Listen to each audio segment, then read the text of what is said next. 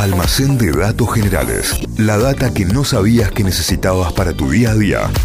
¿Vos estás listo, Santiago? Pero como siempre. Atención, porque ahora abrimos, levantamos la persiana del almacén de datos generales y lo hacemos antes. ¿eh? El que se lo perdió, lo lamento. Claro. Bueno, y hoy vamos a hablar de un hombre llamado Edward Walking y sobre la historia de la Torre Eiffel de Londres. Atención. Y vos me dirás, che, le erraste. te Torre Eiffel de Londres. Claro, te confundiste de ciudad. No, esto pasó posta. Te vamos a contar. Ya contamos muchas veces la, la historia de la Torre Eiffel por distintas circunstancias que se inauguró en París en 1889 con motivo de la Exposición Universal de París. Sí. Que al principio a los parisinos le pareció un espanto y pensaron que en un par de años la iban a desarmar, a demoler, pero no. Y con los años se convirtió en un ícono y todas las películas hollywoodenses que transcurren en París, si abrís una ventana la vas a ver a la Torre Eiffel, no importa en qué lugar de París estés, etcétera y etcétera sobre la Torre Eiffel. Mientras todo eso pasaba, había un inglés en Londres llamado Edward Walking que miraba y escuchaba y quería imitar esto que estaba pasando en París. Watkin era eh, miembro del Parlamento británico, era presidente de varias compañías de ferrocarril, o sea, era un tipo importante en su campo que hizo grandes obras, como por ejemplo eh, la expansión de las líneas de subtes de Londres, que todavía hoy forman varias de las líneas que inauguró él eh, a fines de, de 1800, el- que todavía están como parte del metro de Londres. Trabajó en Estados Unidos y en Canadá con distintos ferrocarriles, eh, diseñó un proyecto de túnel para unir Inglaterra y Francia, que no prosperó, pero que terminó sentando las bases para el Eurotúnel, el que, que pasa por abajo del Canal de la Mancha. Al tipo le iba muy bien, era muy reconocido, pero quiso ir un poco más allá y la apuesta no le terminó saliendo muy bien. Ay, ¿viste cuando haces una de más en Una la de vida? más, exactamente. Le pidió unos terrenos específicos al gobierno de Londres para construir su gran sueño, que era un parque de diversiones con un lago gigante, un parque enorme, con plazas, con zonas deportivas. Y como centro de todo eso, una mega torre de hierro de 350 metros de altura.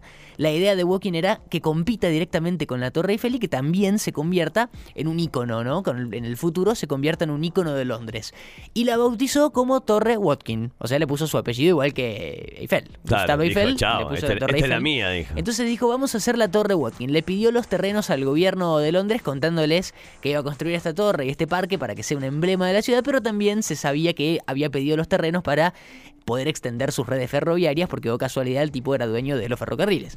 Eh, el centro de Londres ya estaba bastante superpoblado y él pensaba que la creación de estos espacios suburbanos para futuras viviendas y demás en la periferia de Londres le iba a venir muy bien tanto a la gente como a él con su empresa de ferrocarriles. El terreno que le dieron era Wembley.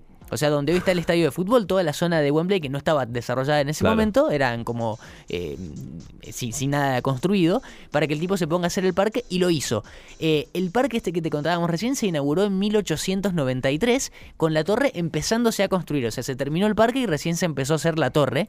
Eh, a Watkin le presentaron 68 diseños distintos para la torre. Él quería una torre alta, ¿sí?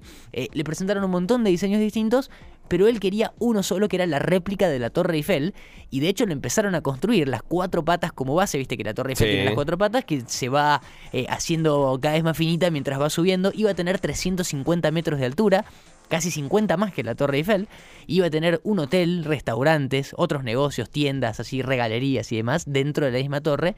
Esa primera etapa de, la construcción se terminó en 1895 y al año siguiente se abrió al público, es decir, dos o tres años después de que se había inaugurado el parque. Se empezó a construir la torre y se abrió al público con esa primera etapa terminada.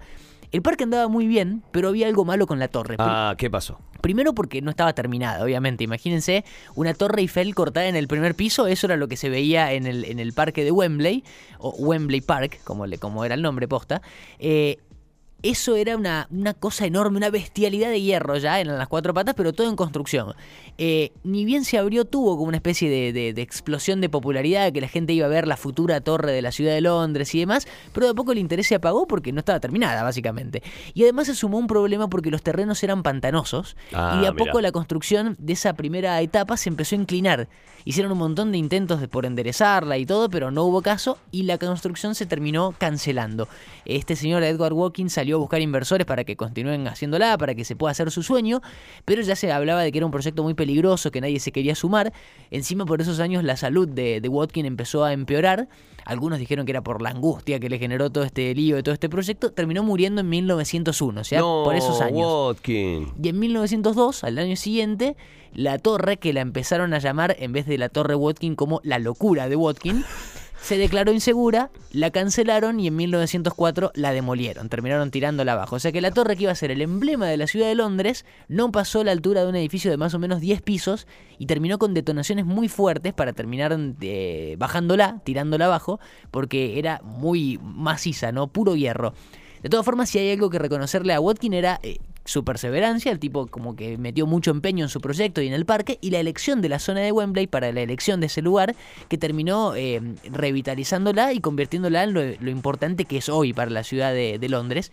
Y para cerrar, el exacto lugar donde iba a estar la Torre Watkin, de hecho donde empezó a construirse, cuando se demolió, en 1923 se empezó a construir el Empire Stadium, más conocido como el Estadio de Wembley y viste que tenía un diseño distinto. En el 2002 lo demolieron para construir el, nuevo, el, que conocemos hoy, que se inauguró en el 2007. Cuando estaban haciendo los trabajos de, demolición para empezar la nueva construcción, encontraron los cimientos de la torre exactamente en el medio de la cancha, donde estaba exactamente en el centro del césped. No te puedo creer. Ahí estaba situada la torre de Londres que nunca existió. Es decir, cuando ves el próximo partido en Wembley, ahora en la Eurocopa, imagínate que al medio empezaba a surgir una torre Eiffel, que en realidad se llamaba Torre Watkin, que nunca pasó. La historia de Edward Working y su idea de construir un rival para la Torre Eiffel que nunca prosperó. No te la puedo creer, mirá, mirá en lo que terminaste, mirá lo, espero que hayan sacado esos pedazos de hierro porque se va a jugar la final ahí, ¿no? Claro, no, que, no rompa el césped. claro, por Debe tener todo un sistema de calefacción y demás. Por favor, se los pido. El dato que te tiró el Santi en el almacén de datos generales de día de hoy, el dato que acaba de traer para compartir, ¿eh? Gran dato que vas a encontrar como siempre